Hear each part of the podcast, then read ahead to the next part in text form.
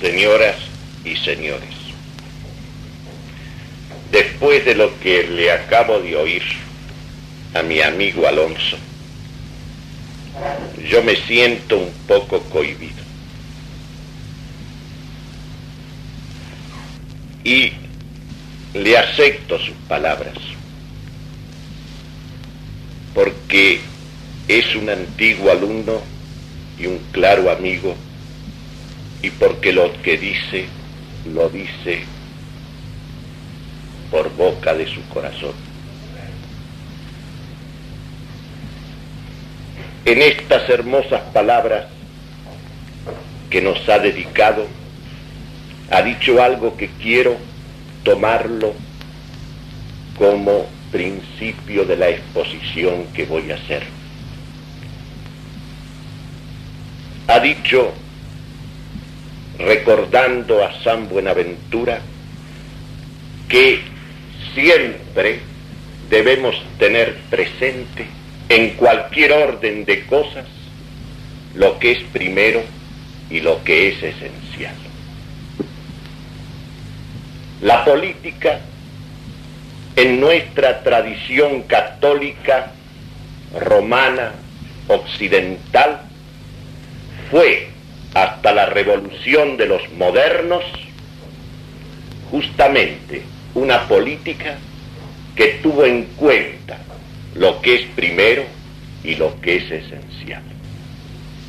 Y a partir de entonces, la política, como todas las cosas humanas,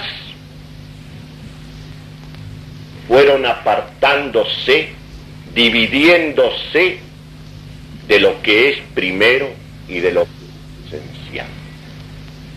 La política dejó de ser religiosa, católica en su raíz y dejó de ser también, y por eso mismo, política del hombre esencial. Porque estas dos cosas van íntimamente unidas la religión y la metafísica. Cuando el hombre se aparta de Dios, se aparta al mismo tiempo de aquello que en él es de Dios. Es decir, su esencia, la naturaleza que lo constituye propiamente y el fin al cual está ordenada la operación de su naturaleza y sin metafísica. Hasta el mismo Hegel, en el prefacio de su gran lógica, él, que es también un moderno, en la orientación idealista y panteísta de su pensamiento, sin embargo, recuerda esto que tiene suma importancia de meditarse. Estamos asistiendo, dice, al fenómeno extravagante de una política, de la constitución de un pueblo sin metafísica. Es decir, así como en un templo es visible la ausencia de Dios cuando de Él ha sido eliminado, lo mismo de estos pueblos que en los días que corren se organizan y pretenden edificar su existencia fuera del espíritu que medita en su esencia y en el fin de lo que existe. Que esto quiere decir un pueblo sin metafísica. Más todavía, ocurre en, en las naciones católicas, es decir, en las naciones que han permanecido después de la reforma protestante dentro del catolicismo, ocurre en casi todas ellas que la política se la realiza, se la concibe y se la realiza separada de la religión. Son innumerables los católicos, por ejemplo en nuestra Argentina de hoy, que consideran como suyo y como necesario y como conveniente esta divisa de la revolución de los modernos. Fuera la religión de la política. Y claro está, cuando decimos fuera la religión de la política, no es que se plantea una política neutra, una política sin religión, sino que la política se hace irreligiosa, antirreligiosa, anticatólica, anticristiana. Eso es lo que se llama el liberalismo, el, laicismo, el naturalismo, el socialismo de los modernos, el comunismo, son simplemente manifestaciones en diverso grado, en la línea de las consecuencias que resultan de, esta, de este principio negativo. Fuera la religión de la política. Más todavía. Como recordaba el otro día en mi conferencia sobre Carlos V y la reforma. Hay figuras representativas del pensamiento católico que hasta el día de hoy no han sido todavía condenadas en ciertas doctrinas suyas, aunque pueden llegar a serlo muy pronto, que sostienen, como el caso de Marité, el planteo de una ciudad cristiana, de una nueva ciudad cristiana basada nada menos que en el pluralismo religioso.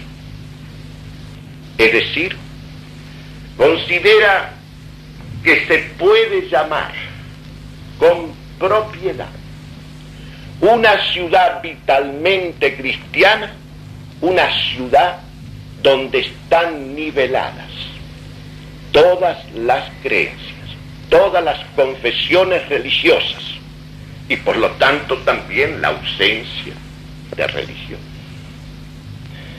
Colocadas todas en un pie de igualdad y los distintos grupos de familias que las profesan reconocidas públicamente en su derecho igual.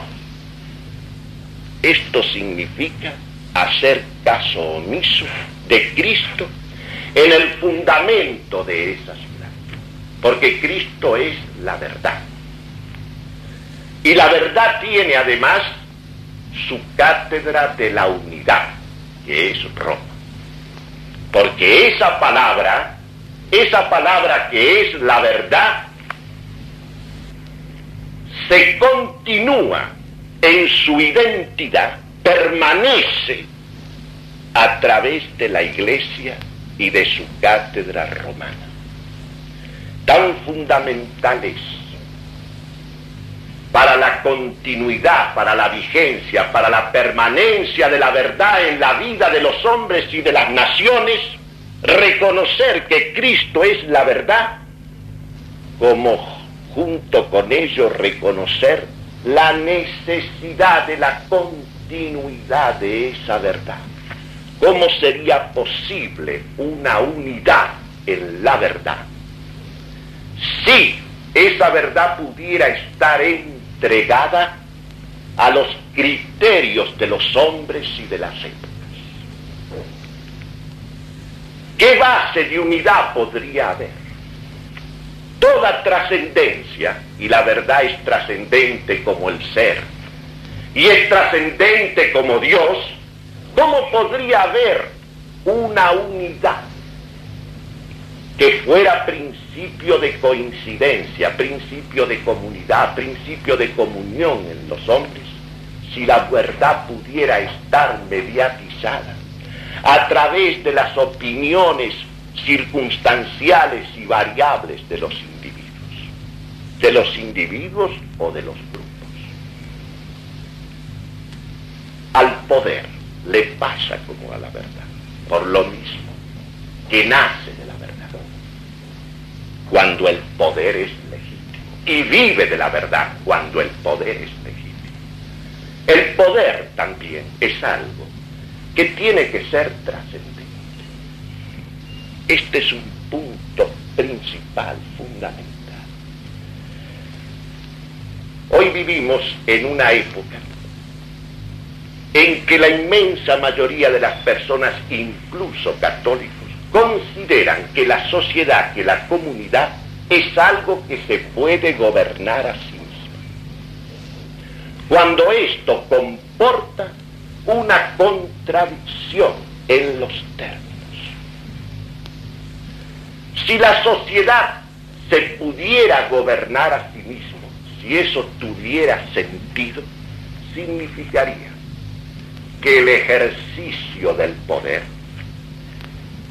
la actuación del poder, y no hay distinción posible entre titularidad y ejercicio del poder, podría ser ejercido por todos los individuos y todas las partes como un acto de todo ese conjunto pudiera realizarse, lo cual es absolutamente imposible. Y el poder, para que pueda velar por el bien común, el poder para que pueda encaminar las operaciones y las funciones de todas las partes hacia el bien común, tiene que estar sobre tiene que trascender a la sociedad. El poder tiene que ser algo que tenga autonomía y que esté sobre la sociedad que ha de gobernar. Porque de lo contrario, el poder dejaría de tener razón de padre para constituirse en razón de parte sería la expresión de una parte. El individuo, una clase, un partido, un estamento cualquiera. El poder ya no tendría eso que es intrínseco de él e intrínseco de la paternidad, la trascendencia. Sería algo inmanente, algo de alguna parte que de todas no podría ser nunca, emanando de las partes y siendo función de las. En lugar de paternidad tendríamos parcialidad. Y lo curioso es que cuando hoy se quiere hablar despectivamente del poder político, en que se concreta en un lugar determinado, se dice tiene un carácter paternal como si el poder ejercido por un padre fuese una cosa despreciable, fuese una cosa despectiva, fuese como una degradación del poder. Y nosotros, y esto lo escucha usted de católicos, que seguramente todos los días rezan a ese Padre nuestro que está en los cielos, que es la realidad y la presencia soberana del poder absoluto y de la fuente de todo poder sobre la tierra. Anomalías, paradojas, desconcertantes como estas se dan en todos los órdenes. Justamente ha sido misión y privilegio de la monarquía, de la monarquía tradicional, de la monarquía católica, sobre todo en Occidente, esto de haber ido independizando el poder de las partes constitutivas de la sociedad y realizándolo cada vez más y mejor como una entidad independiente de todo lo que puede pasar socializar, a fin de que ese que ejerce el poder pueda atender las necesidades, las exigencias y el cuidado de la función propia de cada una de las partes sociales en orden al fin, en orden al tiempo. Por eso la política era de la religión. Por eso los golpes de la revolución de los modernos fueron al mismo tiempo contra el altar y contra el trono. La revolución de los modernos se ensañó del mismo modo contra la iglesia de Cristo contra la realeza, contra la monarquía. Y ocurre, por ejemplo, que nosotros argentinos de hoy, en general, despreciamos una de las cosas más valiosas de nuestra tradición, que es fundamentalmente monárquica e imperial. Porque hemos sido parte, antes de constituir una soberanía nacional, del imperio español. Y de él hemos recibido aquellas tradiciones, aquellas instituciones que tienen la estabilidad y la permanencia del ser. Y tan verdad es esto, que todos los esfuerzos seculares realizados para quedar esa vitalidad de la monarquía entre nosotros, esa permanencia de la monarquía, han sido vanos hasta el día de hoy. Casi toda la historia argentina ha sido una historia de caudillos, de buenos caudillos y de malos caudillos, de caudillos degradados en demagogos o de caudillos que fueron realmente señores en su pueblo. Pero si uno analiza, advierte que inclusive en los tiempos más próximos hay una irresistible tendencia hacia la monarquía, hacia el reconocimiento de un caudillo en un presidente. Y que esta es una constante en la historia de nuestra patria. Podremos tener la opinión que queramos, pero este hecho es porque eso es en definitiva una tradición viviente. En cambio, la democracia, la democracia que vamos a analizar enseguida, esto del gobierno del pueblo para el pueblo, esto del soberano, que resulta que es un soberano que hay que educar, y ustedes se dan cuenta lo que comporta esta idea de un soberano que necesita ser educado. Cuando justamente uno de los atributos, una de las manifestaciones más propias de la soberanía es ser educador, es ser formador, es ser modelador. Toda esta sofística del gobierno del pueblo, por el pueblo, para el pueblo, es una cosa que nunca ha tenido realidad ninguna en la vida país. Se ha hecho, sí, la sofística, se ha hecho la propaganda, se ha convertido en cátedra, en libro, en discurso, en la retórica habitual, permanente. Pero esto es una cosa que jamás ha hecho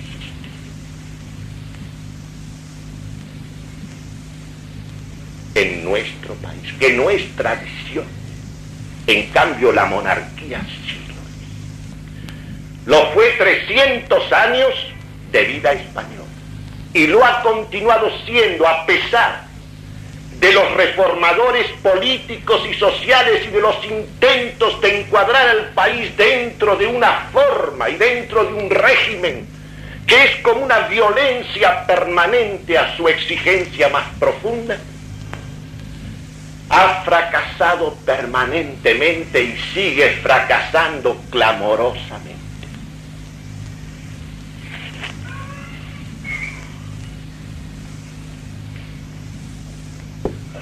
Dice el padre Rivadeneira en su libro El príncipe cristiano, que es como la réplica del príncipe de Maquiavelo, el Estado nace de la religión,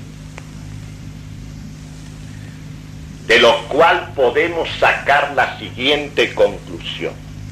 Cuando el Estado no nace de la religión, nace de la irreligión. Cuando no es, digamos así, algo que está bajo la inspiración de Dios, está bajo la inspiración del demonio. Porque, como Donoso Cortés insistía, en el fondo de la cuestión política hay una cuestión religiosa.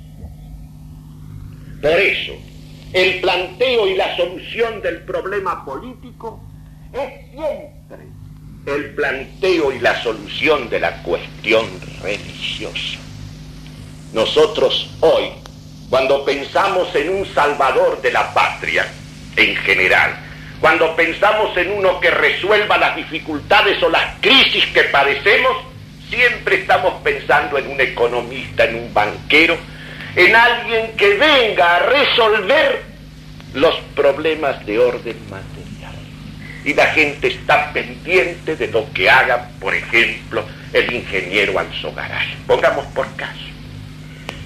Como si de una gestión económica y financiera podría surgir una solución que pudiera tener un sentido nacional.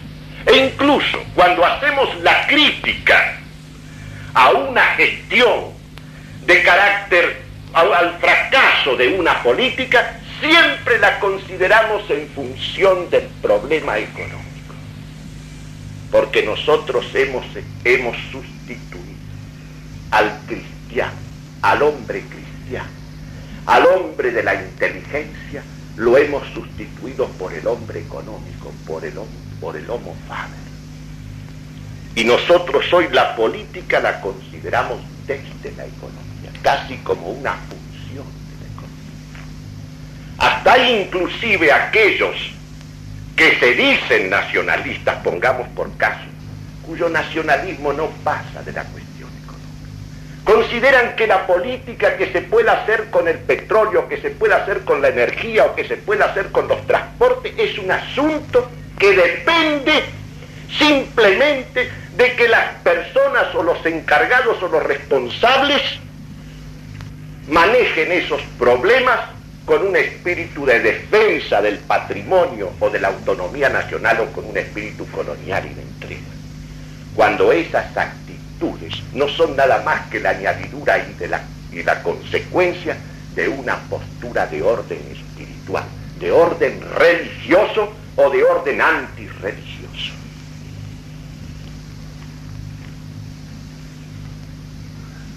Esta revolución de los modernos que ha secularizado enteramente desde su raíz misma el poder político, haciendo del poder político una cosa demasiado humana, comienza por eso mismo con una revolución religiosa. A comienzos del siglo XVI se realiza la reforma protestante. Y la reforma significó ante todo eso, la secularización total en su principio de todo lo terrenal y sobre todo de aquella que es la más excelente de las cosas temporales, que es la política. Lutero sustituyó la majestad de la política, por la vulgaridad de la política. Hizo de la política una cosa vulgar.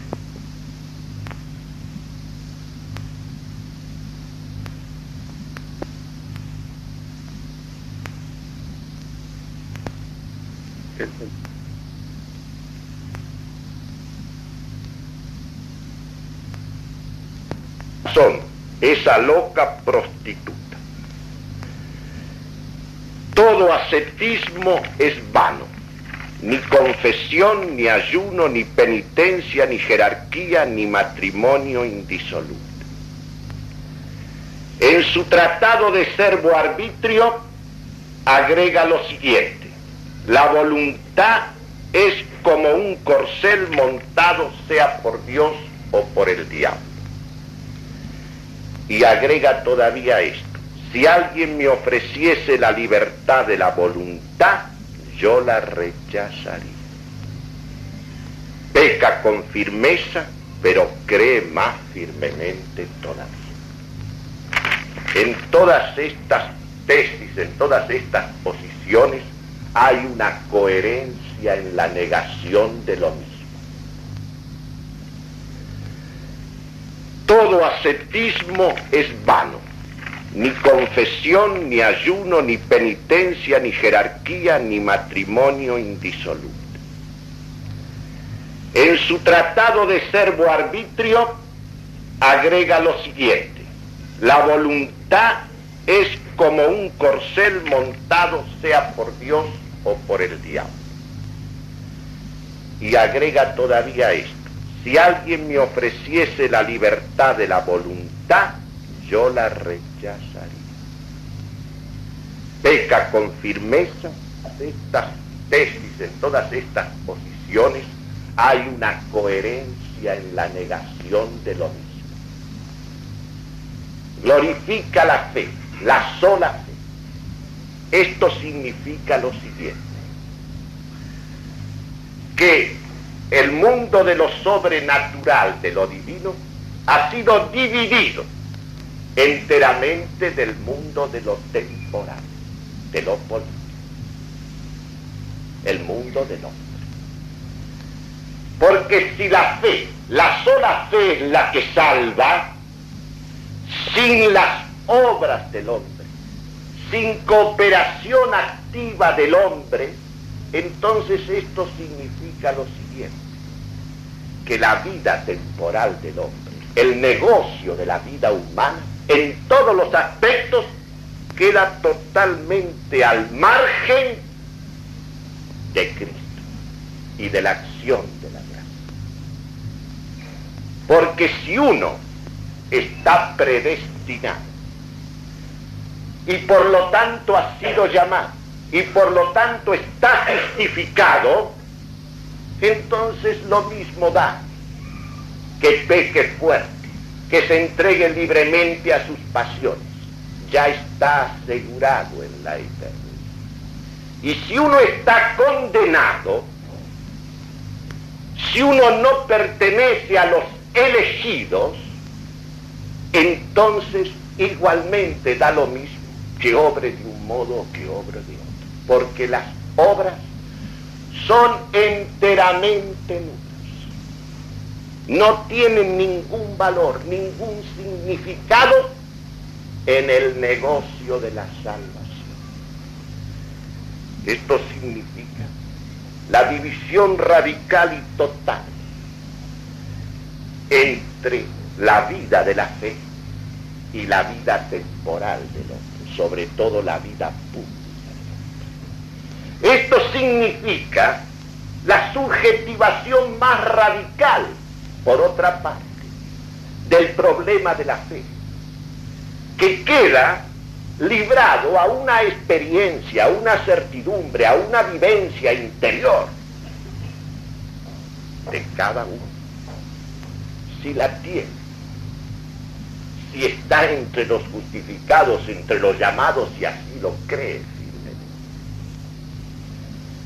pero esto significa también que el hombre, el hombre del pecado, del pecado original y de los que él le ha sumado, no es propiamente rescatar.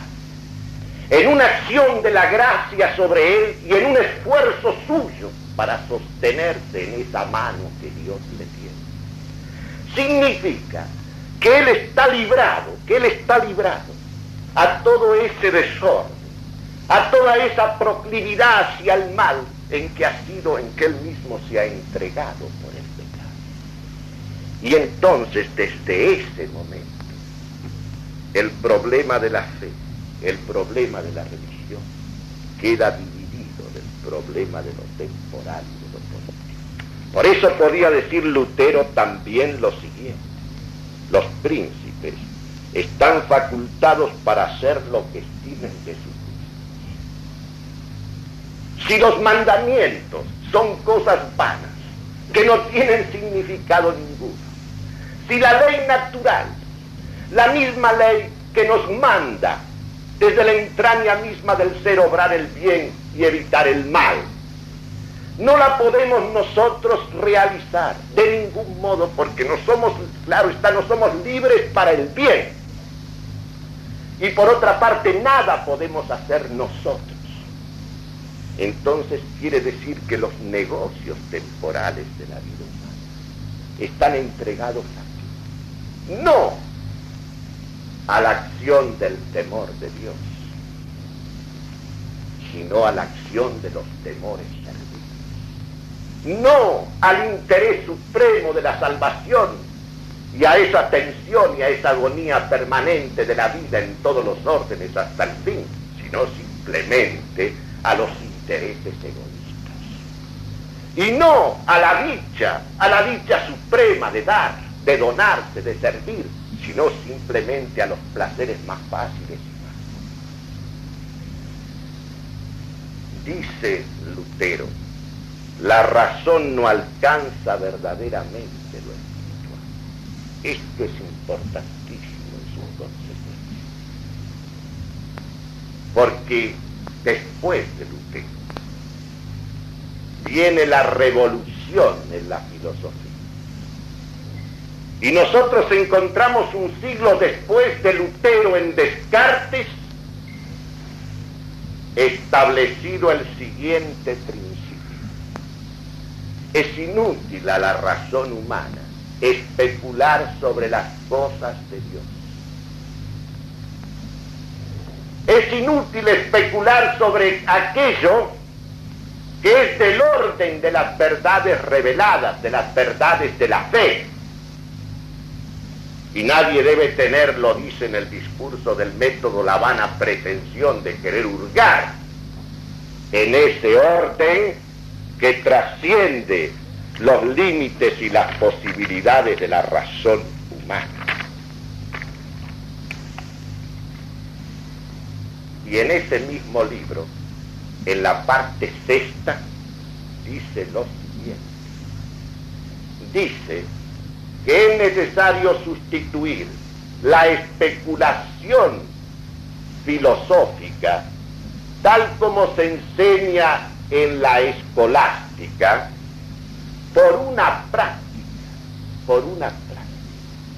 Porque esa especulación esa teoría pura de lo que es esencial y de lo que tiene razón de fin es una cosa enteramente vana. Es necesario que nos habilitemos una práctica en que por medio de la cual, conociendo las fuerzas y las acciones de la naturaleza física, del, del aire, del fuego, del agua, de la tierra, del mismo modo que nosotros conocemos en sus detalles los oficios de nuestros manuales, podremos alcanzar un dominio instrumental sobre esas fuerzas que nos haga señores del mundo. Y agrega algo más.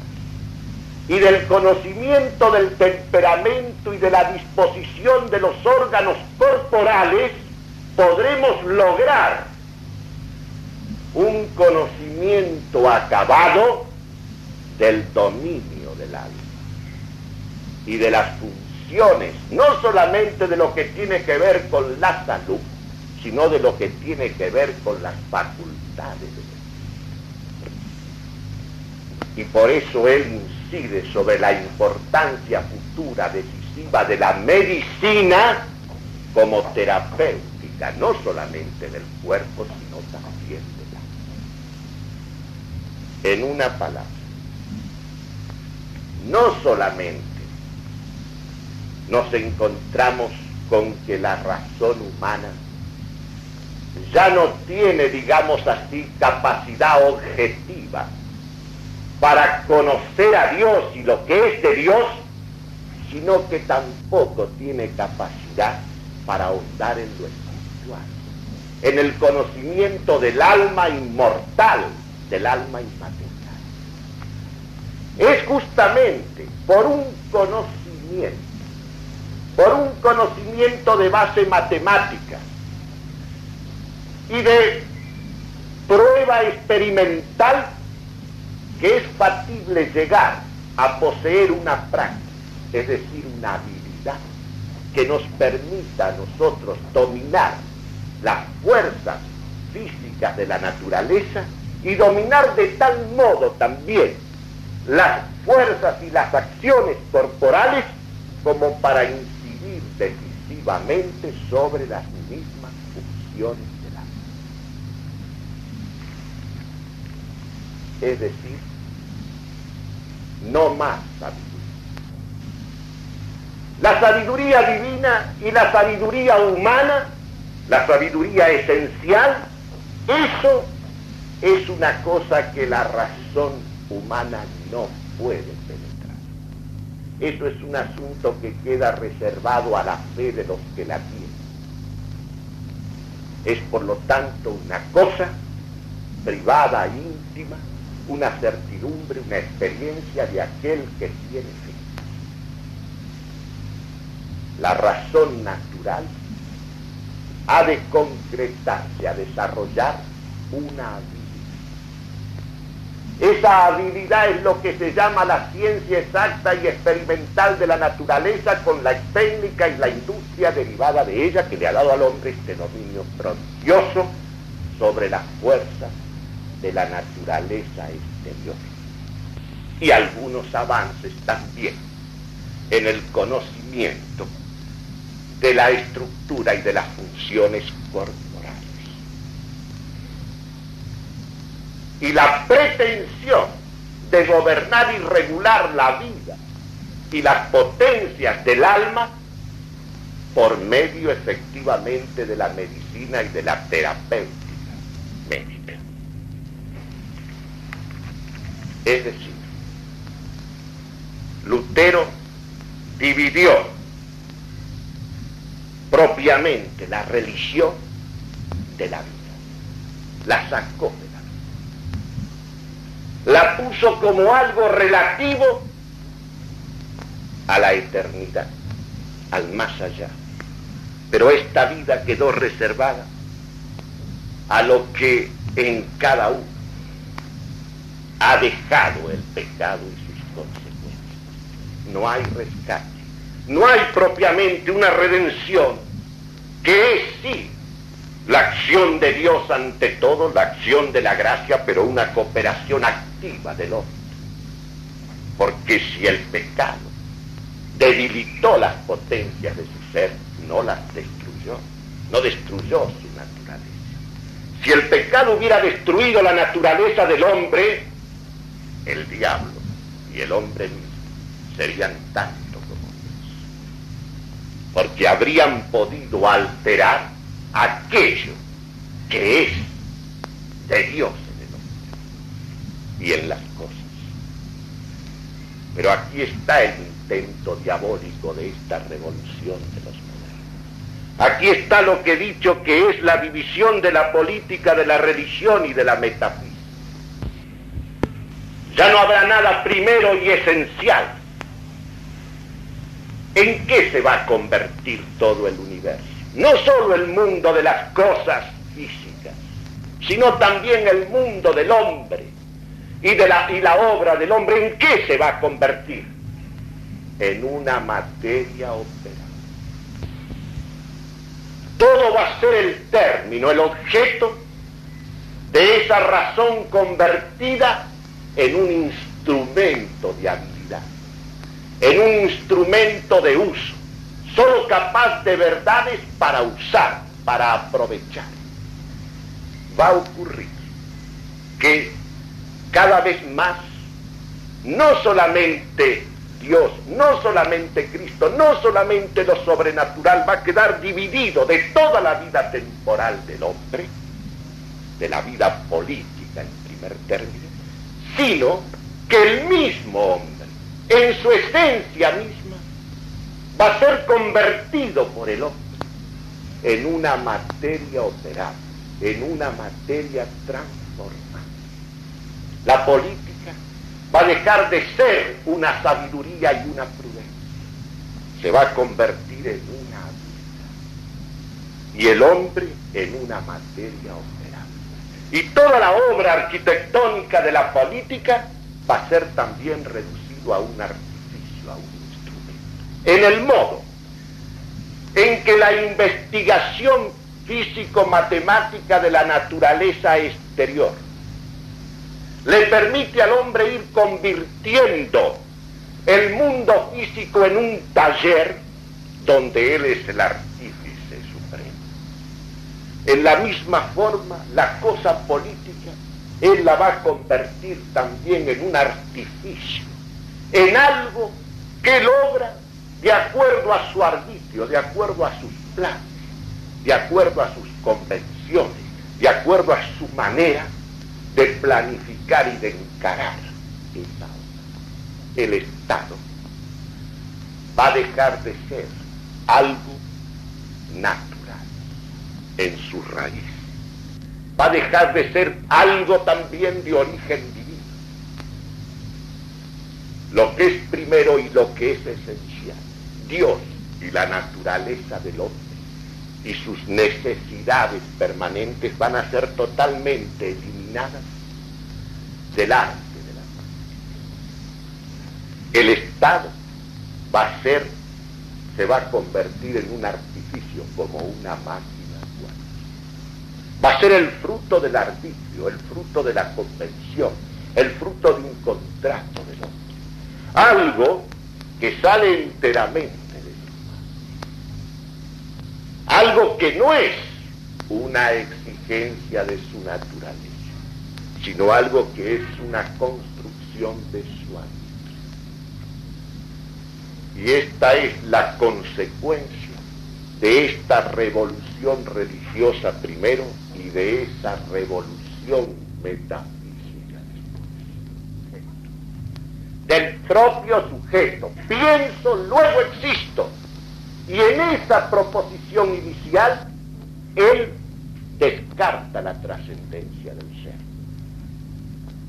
Porque lo lógico, lo exigido por la propia inteligencia cuando yo digo pienso, es pienso en algo, pienso el ser, pienso algo que trasciende mi pensamiento y que sostiene a mi pensamiento y que determina mi pensamiento. En cambio, él pasa de largo frente al ser trascendente y afirma la autocerteza del propio yo pensante. Ya no va a ser Dios el principio, ya no va a ser el ser y su identidad el principio, sino que va a ser el yo el el yo que obra, el yo que actúa, y él se va a convertir en el punto de partida, en el comienzo, en el realizador. Lo mismo de la construcción del pensamiento, que eso quiere decir idealismo, que de la construcción del Estado y de la construcción de la vida. El punto de partida es el yo, es el sujeto. Ese sujeto se pensará a sí mismo como individuo, se pensará a sí mismo como colectividad, se pensará como un yo universal, pero algo inmanente, algo subjetivo, algo que es del mundo, algo que es en el fondo de la tierra. Y todo va a emanar de ese yo. de los proyectos, de los planes, de las ideaciones, de las utopías, de las Y en esa forma llegamos nosotros a esta posición de la libertad como fundamento mismo de todo, del ser, de la existencia, de la verdad. ¿Qué quiere decir esa libertad? Quiere decir que el punto de partida, el comienzo absoluto soy yo. Y que la opción, que la opción, la tengo desde el comienzo. De esa manera, nosotros llegamos a la posición del Estado como un contrato, a la posición de la familia como un contrato, a la posición de las corporaciones como meros contratos y asociaciones, surgidas todas esas, Estado, corporaciones, familias, del arbitrio, de los individuos, sin otro fundamento que ese arbitrio. ¿Para qué se asocia la gente? Para constituir el Estado partiendo de una libertad originaria y de un derecho igual originario que se supone en los simplemente se asocia por una razón de seguridad, por una razón de bienestar, por una razón de poder disfrutar tranquilo sin ser molestado de lo suyo, comprometiéndose a respetar por el mismo reglamento convenido lo de los demás. Y de esa manera surge el Estado como un artificio, como una convención y lo que hoy llamamos nosotros ley fundamental. Esta ironía de llamar a una constitución que tiene un artículo que dice esta constitución se puede cambiar en toda, en cada una de sus partes, tener, digamos así, el desparpajo de llamarlo ley fundamental. Cuando uno dice ley fundamental, piensa en una estabilidad, en una permanencia, en una constancia, piensa en una ley que es una cosa que ha regido, en definitiva, siempre porque es una ley divina o es una ley natural. Y esa ley positiva, que está en el código, que está en la constitución, en su parte fundamental, es la, expresión, la expresión concreta, la concreción de esa exigencia permanente. En cambio, hoy nosotros llamamos ley fundamental a una cosa puramente una obra de la circunstancia. Y todo tiene un carácter circunstancial. ¿Por qué se asocian los obreros? Se asocian los obreros para defender sus intereses. ¿Por qué se asocian los patrones? Se asocian para defender sus intereses o sus privilegios. Se constituye el matrimonio ¿por qué? Por un convenio, porque el hombre necesita de la mujer, la mujer necesita del hombre. A lo mejor tienen también deseo de tener hijos, con toda tranquilidad lo que se considera la línea, la línea del avance en esta dirección es que esto sea un artificio, una convención, una cosa que usted ata y desata como quiere, a gusto, como los príncipes podían gobernar. Es decir, todas las estructuras necesarias, indispensables, para la perfección del hombre, para el cumplimiento de su fin. Todo se ha convertido en artificio, en productos de convención, en productos de la Ni religión, ni metafísica. Nada más que habilidad. Nada más que habilidad. La política es una habilidad. No solamente la teoría y la realización del Estado moderno.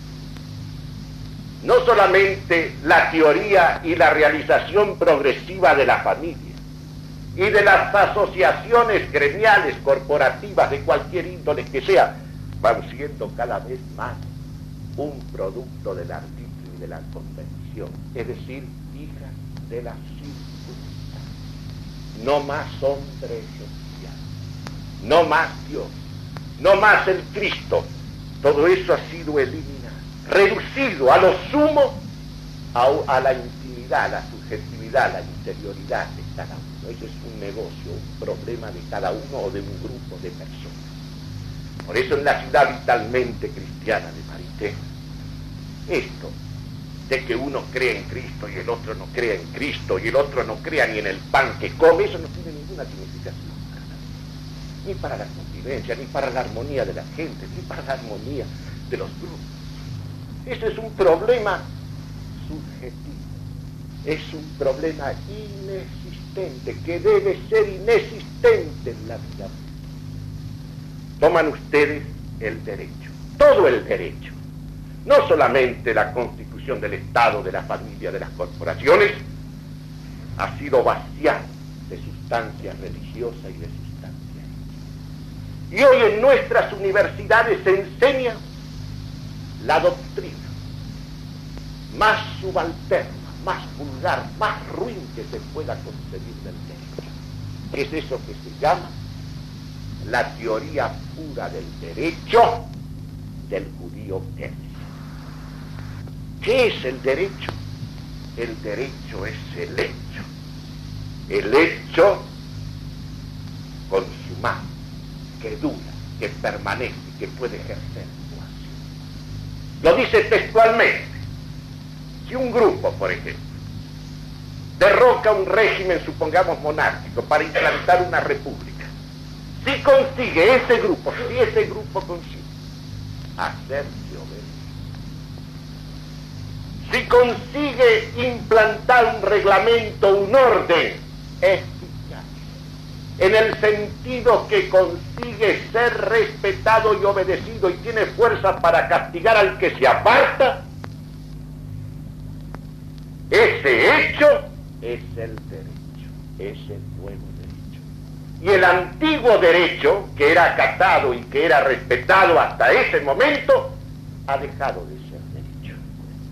Es decir, la fuerza bruta. Que sea fuerza que dura, que sea fuerza que se impone, eso es el derecho. Tomen ustedes la economía. La economía ha pasado a ser una cosa también totalmente dividida de la moral, totalmente dividida de la religión. La economía es un juego también puro como el derecho. Es una cosa que se basta. La economía es, la prueba ustedes la tienen, que hoy son justamente los hombres de negocios o de negociar son los hombres de intereses materiales o vinculados a esos intereses materiales los que se ponen como maniobreros y como las personas encargadas de resolver los problemas de carácter económico y Y si hablamos de la educación, consulte usted a la mayoría de los católicos en la Argentina, sobre todo los que se consideran ilustrados, le van a decir en el fondo la enseñanza religiosa. La enseñanza religiosa optativa es un inconveniente, porque Cristo en la escuela divina, resulta que se produce una división, hay chicos que van a la clase de religión y otros que tienen que pasar a otra clase, se produce una división.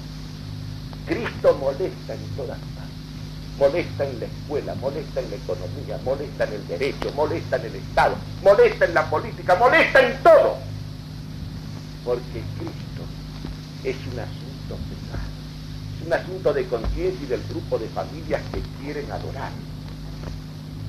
Y este es un asunto que no debe intervenir en los negocios.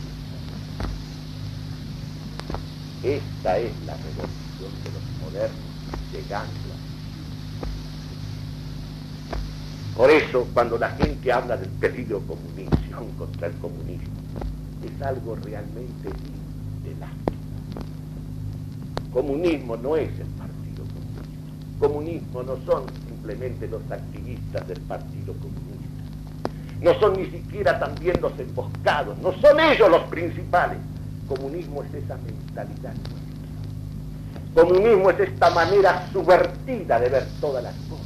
De verlas no en la perspectiva de Dios y en la perspectiva del hombre esencial, sino de verlo todo como hijo y producto de la circunstancia.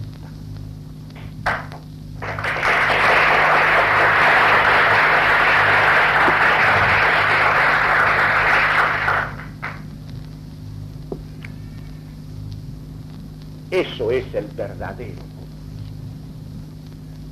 Spengler escribió ese libro magnífico que se llama Años de Sicilia, hace ya 30 años. Ese libro tiene hoy mucha más actualidad que ese libro. Porque este libro fue escrito antes de la Segunda Guerra. Y la Segunda Guerra Mundial ha significado un avance decisivo de las últimas consecuencias de esta política sin religión de esta política reducida a una habilidad puramente satánica. Decía ya entonces Spencer, el bolchevismo no es una amenaza, el bolchevismo nos domina. El bolchevismo nos domina enteramente. A unos más y a otros menos. Domina en nuestra alma, en nuestra inteligencia, en nuestra voluntad, en nuestros gustos en todo aquello que preferimos, en todo aquello por los cuales estamos dispuestos a luchar. A mí me espanta, por ejemplo, cuando es mi padre, con sus orígenes, con sus orígenes históricos, con sus tradiciones espirituales, usted oye que la solución problema, por ejemplo, del problema de la educación es la enseñanza. La enseñanza ¿Qué significa la enseñanza libre? El pluralismo. El pluralismo es la formación de los futuros hombres de nuestra paz. Significa la consagración de la pluralidad, de la multiplicidad, de la anarquía, de la confusión de todo. Significa el horror a la unidad, el horror a la verdad, significa estar reconociendo teórica y prácticamente que Cristo y su Iglesia Católica son un elemento perturbador en la vida pública de la nación.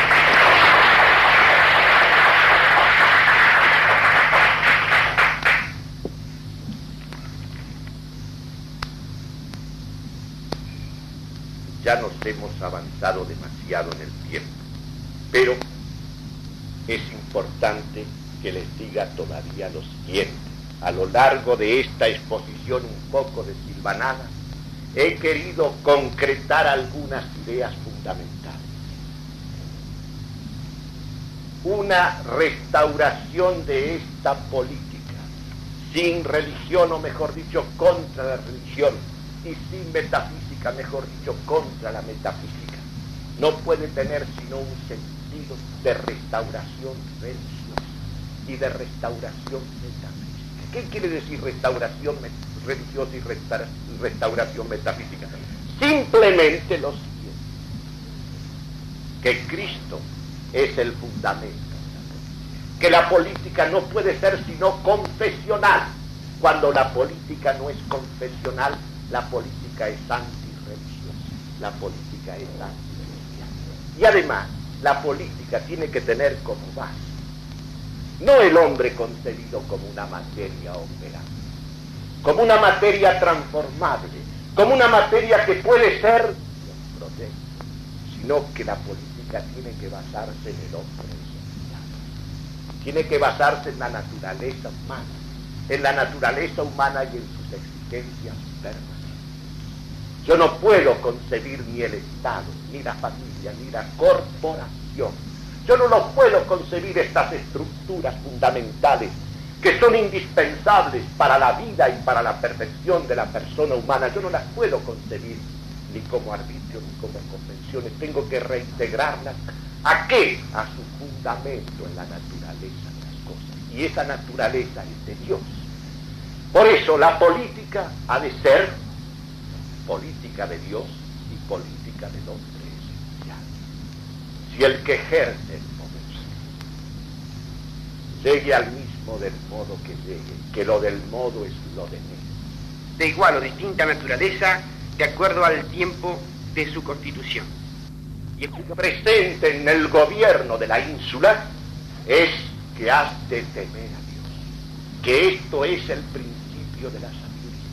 Si el que gobierna no es obediente de Dios, no gobierna en nombre de Dios, no reconoce que su poder viene de Dios y que tendrá que justificarse ante Dios, nada pondrá límite al ejercicio del gobierno. Jamás podrá ser el gobierno un acto de servicio, de servicio de la comunidad para su bien, de servicio de la comunidad por amor a Dios. Será siempre ejercido en provecho, en provecho y en interés de partes, individuos, grupos, grupos burgueses, proletarios, oligárquicos, demagógicos, los que fueren, pero siempre será en interés y en razón de mano. La política tiene que ser cristocéntrica, tiene que ser como la educación cristocéntrica, tiene que ser como el derecho, tiene que ser como la economía. Una vez que las cosas estén restauradas en lo que es primero y esencial, todo lo demás se demostrará por añadidura como nos está dicho y prometido.